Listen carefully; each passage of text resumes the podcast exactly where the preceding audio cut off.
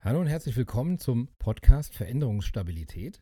Heute will ich euch äh, zwei Geschichten erzählen zum Thema ähm, High-Performance-Teams tatsächlich. In beiden komme ich vor, ähm, in beiden Teams äh, und in der einen Geschichte bin ich sogar bei Bewusstsein. Also, wir gucken uns heute an einen ganz konkreten Aspekt von funktionierenden oder sehr, sehr performanten Teams. Und dabei gucken wir uns eine Regel an, die die Teamarbeit drastisch verbessern kann. Am Ende der Folge, der Episode, habt ihr einen Einblick in diesen einen Aspekt, der die Teams besser macht. Und vielleicht baut ihr dann sogar eure Teams ein bisschen um in diese Richtung. Da gibt es ähm, handfeste Ideen, was man machen könnte. Und vielleicht klappen da einige Kinnladen runter. Zuerst eine Ein-Minuten-Vorstellung. Mein Name ist Holger Heinze, ich bin Partner der O'Donovan Consulting AG. Wir sind eine kleine Consulting-Boutique und wir machen seit über 20 Jahren Veränderung. Wir machen richtig Welle bei unseren Kunden, so haben wir es mal genannt. Was bedeutet das? Naja, manchmal finden wir Kunden, das sind Mittelständler oder große Unternehmen, die dümpeln so ein bisschen auf dem Meer herum und brauchen mal ein bisschen Wind in den Segeln. Und manchmal finden wir welche, da ist es gerade wild auf Deck und die brauchen ein bisschen Ruhe. Und diese beiden Sachen, darunter lässt sich das so subsumieren, was wir für unsere Kunden machen, die bringen wir. Und dafür machen wir Coaching und Training und Strategieberatung und Führungskräfteentwicklung. Und das Ganze immer mit einem Ziel, nämlich unsere Kunden langfristig in die Lage zu versetzen, veränderungsstabil zu sein. Das ist ein Kunstwort, das haben wir uns ausgedacht, weil es ist immer diese Spannung zwischen, ich bin auf der einen Seite in der Veränderung, aber wir wissen auch dieses, ah, es ist alles immer im Flow und alles in der Veränderung, dafür sind Menschen gar nicht gemacht, das ist nicht gesund, das finden wir nicht gut. So funktionieren auch Organisationen nicht. Das heißt, wir brauchen auch immer die andere Seite, die andere Polarität dieser Spannung und das ist die Stabilität, die Ruhe, die Robustheit. Wir haben zig Modelle ausgewertet und gucken uns immer an, ähm, wenn eine Organisation jetzt äh, Safe macht oder Scrum nutzt oder wenn wir um Sachen wie Working Out Loud, Wikinomics etc. Wir gucken uns alle diese Modelle an und dekonstruieren dann immer, was bringt dieses Modell denn für eine Fähigkeit für die Organisation. Und daraus ist ein Modell geworden, das nennen wir veränderungsstabil oder veränderungsstabile Organisation. Das hat sechs Ebenen, sechs Dimensionen. Die erste Dimension ist Konfliktfähigkeit und die Fähigkeit, mit Mehrdeutigkeit umzugehen.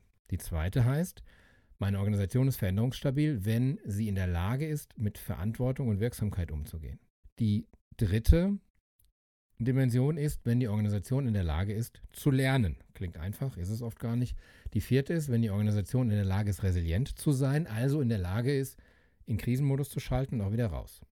Die fünfte Dimension ist Innovation und Transformation. Also meine Organisation ist in der Lage, dann, wenn es angemessen ist, Innovation, und zwar richtige Innovation zu machen und sich zu transformieren. Und die sechste Dimension ist, meine Organisation ist in der Lage, Kunden glücklich zu machen.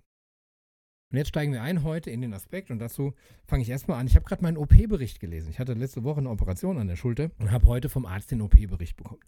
Und da steht dann drin, dass ich irgendwie vorbereitet wurde für die Operation und dann bin ich in die Narkose gegangen und die Narkose war gut und dann steht da Team Timeout. Und ich dachte, hä? Die haben mich in die Narkose gegangen und dann haben sie erstmal Pause gemacht und sind einer rauchen gegangen oder was ist da los? Hab das gegoogelt und habe gelernt und es passt super gut für diese Episode. Ich hatte die eh schon geplant, es passt einfach super gut, was ein Team Timeout ist. Ein Team Timeout in einem Operationssaal ist eine feststehende, äh, feststehende Methode, feststehendes Werkzeug, wo nochmal alle Dinge besprochen werden. Da steht das Team da und stellt sich vor. Da sagt jeder nochmal seinen Namen und was er da macht. Dann wird der Patient vorgestellt. Laut wird ausgesprochen. Da liegt der Herr Heinze, der Herr Heinze hat eine Sojaallergie, der wird heute an der rechten Schulter operiert, da wird das und das gemacht. Das sind alles Dinge, die ausgesprochen werden, die irgendwie vielleicht klar sind, aber dadurch, dass sie ausgesprochen werden, kann jemand sagen, Moment mal, Heinze heißt er nicht, ich habe einen falschen reingeschoben. Oder es sagt jemand, bist du sicher, rechte Schulter? Oder es sagt jemand, oh, der hat eine Sojaallergie. Da muss ich mal gucken, weil in der Operation kann das immer passieren, in Minute 35, dass das und das passiert, dann spritzen wir das nach. Ich glaube, das ist auf Sojabasis, ich hole lieber mal was Neues. Also das heißt, es hat sich durchgesetzt, in Operationssälen diese ganzen Dinge auszusprechen. Da gibt es so, gibt's so äh, Vorlagen, die durchgesprochen werden. Und es wird einfach alles angesprochen, damit nichts Vitales unausgesprochen bleibt. Das ist die eine Geschichte, in der ich nicht bei Bewusstsein bin. Die andere, die ich euch gerne erzähle, ist, ich habe einen Freund und wir machen gerne in unserer Freizeit Escape Rooms. Das kennen wahrscheinlich die allermeisten, ne? Ist so ein Raum, da wird man eingesperrt und wieder rauskommt. Die gibt es ähm, so in einfach und die gibt es auch in sehr außergewöhnlich. Und mein Freund ist tatsächlich so ein Inselbegabter in diesem Bereich. Er hat hunderte von den Dingen gespielt, sitzt in der internationalen Jury, die diese Räume ähm, bewertet, fliegt dafür auch um die ganze Welt. Und ähm, ein, zweimal im Jahr darf ich mit ihm mit und ihm helfen bei den Räumen, die man alleine nicht spielen kann, ähm, weil aus, aus physischen Gründen ist es ganz oft, dass da zwei Schalter sind oder so.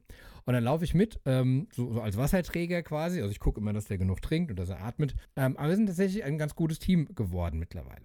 Das heißt, wir kommen oft an so Räume und dann, dann guckt uns jemand an und sagt, was, ihr wollt den Raum zu zweit spielen? Der ist 300 Quadratmeter groß und es gibt vier Schauspieler, das schafft ihr nie. Und dann kommen wir nicht selten raus, äh, in guten Zeiten oder auch in Rekordzeiten. Und es gibt ein, eine Sache, die wir machen da bei der ganzen Geschichte. Also es gibt zwei Sachen. Das eine ist natürlich Erfahrung, ähm, weil wenn man mal 100 Räume gespielt hat, dann sieht man Sachen. Und das andere ist Kommunikation. Wir gehen in diese Räume rein und wir reden quasi ununterbrochen. Wir betreten so einen Raum und wir haben ganz klare Rollen. Und er spricht dann los und sagt, so, da hinten in der Ecke sehe ich einen äh, vierstelligen, äh, vierstelliges Zahlenschloss. Da sind vier Bilder an der Wand. Achtung, vier und vier, das könnte gut zusammenpassen. Da ist eine Falltür auf dem Boden. Da hinten sehe ich eine Kachel, die hat eine andere Farbe als eine andere. Ich würde. Und so geht es die ganze Zeit, während wir in diesem Raum drin sind. Wird nur geredet. Wir teilen unsere Beobachtungen, wir teilen unsere Einschätzungen. Wenn jemand etwas tut, wird es immer gesagt, ich gehe jetzt dorthin und mache das. Wenn jemand was von einem anderen will, wird gesagt, ich möchte gerne, dass du das und das tust. Ich kann da hingehen, wenn du mir die, die Lampe hältst und so weiter. Es wird die ganze Zeit geredet. Und das ist eigentlich die Aussage von dieser Episode. High-Performance-Teams reden miteinander und beschreiben, was sie tun und was abgeht. Stellt euch SWAT-Teams vor, ich meine, die machen sich Zeichen und so weiter und da sind auch eingespielte ähm, Abläufe drin, aber da wird miteinander kommuniziert. Denkt an die Redaktionen von, ähm, von beliebten äh, Sendungen, wenn man mal, oder wenn man mal in so eine auf dem Spiegel halten, was man will. Aber wenn man in so eine Spiegelredaktion reinguckt oder in die Redaktion von Saturday Night Live, da wird geredet, da wird unheimlich viel miteinander geredet. Äh, Doppelteams im Tennis zum Beispiel, ne? wenn man die fragt, was ist denn ihr Geheimnis? Wir reden miteinander, wir kommunizieren, wir wissen immer, wo der andere ist, wir sagen uns was an. Das heißt, die Teams funktionieren dann, wenn sie miteinander reden und sie tun es nicht, wenn sie es nicht tun. Was muss ich jetzt dafür tun? Ich muss dafür irgendwo einen Wert etablieren, eine Regel etablieren, es in die Kultur des Teams reinbekommen. Reden ist hier nicht nur willkommen, sondern es ist sogar erwartet. Redet miteinander, erzählt, was ihr seht, erzählt, was ihr tut, teilt eure Einschätzung. Irgendwann, dieses Stillschweigen, das Eingespielt, das passiert irgendwann von alleine. Aber Teams müssen anfangen, mit viel miteinander reden. Und das fällt nicht leicht, weil das ist auch ein bisschen unnatürlich. Ne? Also wir sind eher naja, wir neigen eher zu, ich nenne das immer Maulfaulheit, das, das hören Menschen nicht so gern. Aber, aber so dieses lieber nicht reden, lieber nicht auffallen, lieber sich nicht beschweren. Wir haben ja eh schon alle so ein, so ein Information Overload. Wir kriegen alle viel zu viele Mails. Es gibt ja sogar diese e es gibt ein Buch, das heißt Halt dein Mail, falls es jemand kennt, wo es dann darum geht, oh Gott, auf jeden Fall nie wieder Mails schreiben. Und dann geht man eher in synchrone Kommunikation wie Slack und so weiter. Ähm, kann ich mal ein anderes Thema zu machen wir, wir haben so ein Overload und wir denken dann immer, oh, und bloß nicht so viele Leute in E-Mails in die CC und die BCC-Zeile, weil die sind eh alle völlig und alle sind nur am Rumjammern und alle sind Opfer von diesen vollen, vollen, ähm, von diesen vollen Inboxen. Mein Plädoyer ist ganz andersrum. Mein Plädoyer ist, möglichst viel darüber reden, was man tut und gleichzeitig sehr, sehr deutlich machen, mit diesen E-Mail, mit dieser E-Mail-Flut umzugehen, ist eine Kernkompetenz, um heutzutage zu überleben. Also lieber den anderen Bescheid sagen, ich mache das, ich mache das, ich mache das, ich mache das und dann über Kanäle zum Beispiel in Teams oder über äh, intelligente Filter oder über irgendetwas anderes die Verantwortung bei den Empfängern verorten. Die hingehen müssen wir sagen, ja, ich äh, kriege das mit und ich sortiere mir raus, was für mich relevant ist. Und ähm, das, was nicht relevant ist, das sortiere ich auch raus, da werde ich nicht Opfer davon. Aber ich mache nicht zu. Weil eine Sache, wenn man es rumdreht, ist relativ klar, Teams, die nicht miteinander reden und die nicht 100% eingespielt sind, was erst nach ganz viel, ganz viel Reden passiert, sind keine guten, performanten Teams. Wie kriege ich das jetzt hin? Naja, es, was so halb gut ist, ist äh, dieses klassische, okay, wir machen jetzt hier Team-Stand-up einmal die Woche und dann erzählt mal jeder, was er macht. Das wird sehr schnell sehr langweilig. Und ähm, das ist halt auch situativ nicht besonders relevant für mich und dann mache ich lieber E-Mail nebenher. Also besser wäre, hinzugehen und das Ganze situativ zu machen, wenn ich jetzt also in einem Projekt bin und ich gehe als gutes Beispiel voran, ob ich jetzt die Führungskraft bin oder einfach Teammitglied bin, mit gutem Beispiel vorangehen und sagen, ey Leute, ich wollte einfach nur mal erzählen, ich mache gerade das, das ist mein Projekt, das ist die, die Einschätzung oder das machen wir jetzt, ich würde in dem Projekt das und das machen. Einfach viel effizient, aber trotzdem viel und umfassend kommunizieren und erklären, was da los ist. Es gibt bei Kommunikation immer heutzutage die Frage, sollte ich es synchron oder asynchron machen? Was wir sehen in veränderungsstabilen Organisationen ist, dass die Synchronität einfach nicht skaliert. Also synchrone Kommunikation ist, ich rufe jemanden an, ich rufe jemandem was zu oder auch Chats, ne? also äh, Microsoft Teams oder Slack oder sowas. Weil das ist schwierig zu handeln. Besser asynchron und deswegen dieses Plädoyer immer wieder für die E-Mail. Die E-Mail ist asynchron. Ich schreibe in die E-Mail rein, hey, kurzes Update aus Projekt XY.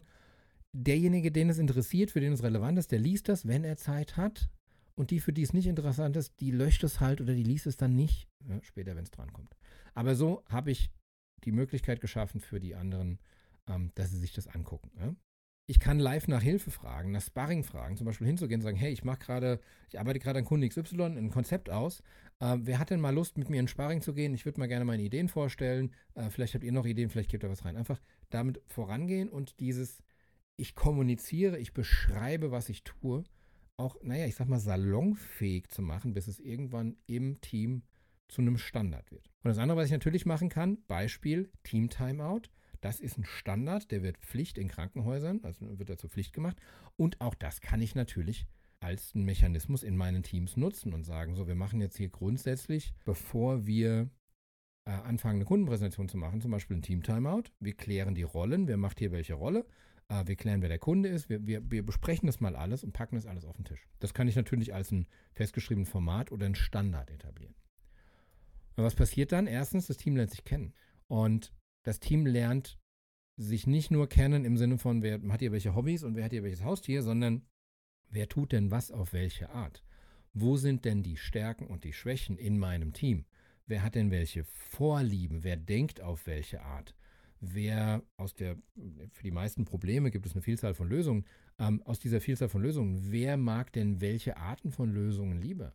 Wo haben wir als Team Stärken und Schwächen? Wenn derjenige unterwegs ist, wo äh, komplementiere ich denjenigen mit meinen Stärken? Ich habe viel weniger böse Überraschungen. Ich habe viel weniger Überraschungen generell, weil ich weiß, was die anderen tun. Und äh, ja, es wird sich gegenseitig geholfen und zwar irgendwann nicht mehr zentralistisch gesteuert. Also es ist nicht mehr, Chef muss gucken, wer es überarbeitet. Oh, Peter ist überarbeitet, Maria, du hast Zeit, geh mal Peter helfen, sondern die reden untereinander und dann passiert das auf einmal.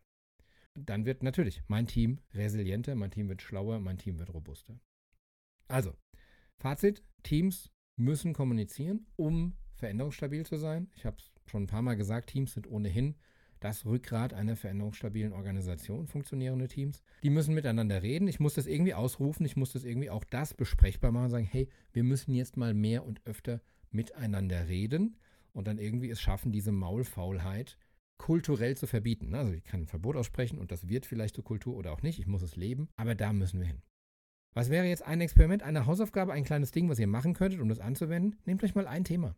Nehmt euch mal ein Thema, das ihr gerade macht und dann fangt an, darüber zu kommunizieren, wie mein Freund im Escape Room. Ne? Geht rein und sagt, ich sehe einen Kunden, der macht das und das, das und das ähm, ich, ich schätze das so ein, ich würde jetzt so vorgehen, ich gehe da mal hin, hier könnte ich Hilfe gebrauchen, da hinten sehe ich was und dann guckt mal, was passiert. Geht damit mal voran, guckt, ob jemand sich dranhängt und ich gehe davon aus, wenn man dieses Experiment durchführt, dann wird man damit Erfolge produzieren, man wird vor allen Dingen Verbindungen provozieren, man wird damit Verständnis provozieren und das bleibt kleben und das kann sich dann dadurch ganz schnell durchsetzen. Und wenn dem nicht so ist, dann macht doch einfach mal ein Team Timeout. Es gibt wunderbare YouTube-Videos zum Thema Team Timeout im Operationssaal. Schaut euch die Dinge an. Das war ein Stückchen Veränderungsstabilität. Vielen Dank fürs Zuhören. Abonniert gerne den Podcast. Schaut auf veränderungsstabil.de vorbei. Ich freue mich immer über Feedback per LinkedIn oder per E-Mail. Und ich sage bis zum nächsten Mal.